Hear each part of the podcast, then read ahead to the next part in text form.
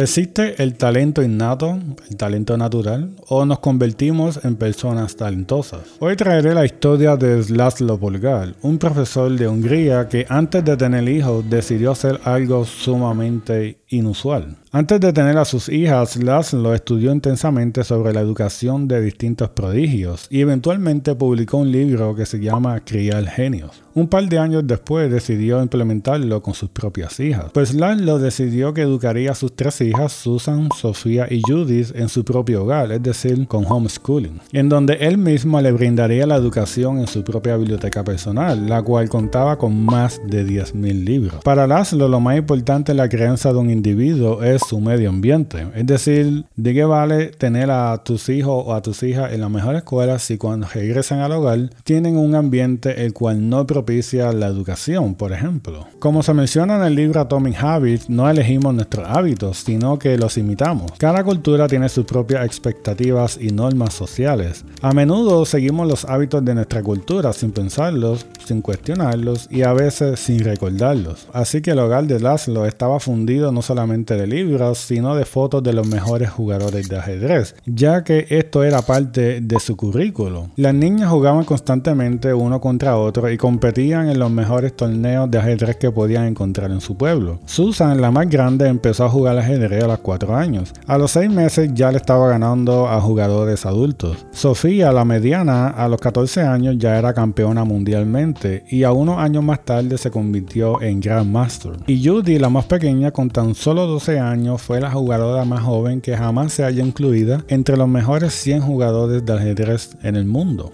Así que, ¿qué podemos aprender de la historia de Laszlo y su esposa? Muchos de nuestros hábitos cotidianos son imitaciones de personas a las que admiramos. Inclusive nuestros deseos, nuestras expectativas se fundamentan según el contexto social en donde vivimos y con quién pasamos tiempo. Y para brindar esto desde una perspectiva más objetiva, voy a presentar lo que es el estudio de Solomon Ash que se realizó para el 1950. Solomon Ash realizó una serie de estudios que demostraron significativamente el poder de la conformidad en los grupos. El estudio se guía a unos estudiantes a escoger cuál línea en la imagen era la más larga o la más corta. Todos los estudiantes del experimento, excepto uno, eran cómplices del experimento, es decir, solamente uno de ellos no sabía que los demás eran actores del experimento. El estudio consistía en ver cómo el estudiante reaccionaba frente al comportamiento de los cómplices. El experimento usaba dos tarjetas, las cuales tenían una serie de líneas. La longitud de la línea de la primera tarjeta, la de la izquierda, es obviamente la misma que la de la línea C, pero cuando el grupo de actores afirmaba que tenía una longitud diferente, el participante en la investigación solía cambiar de opinión.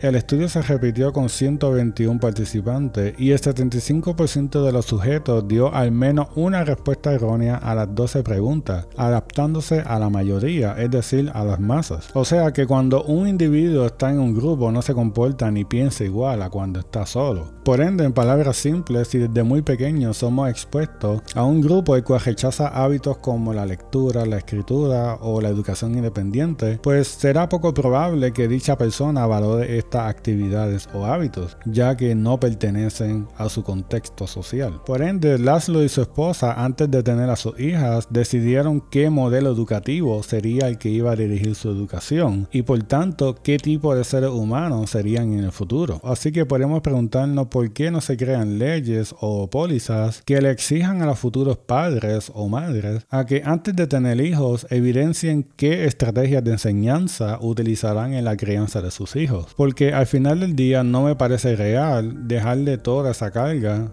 a manos del Estado.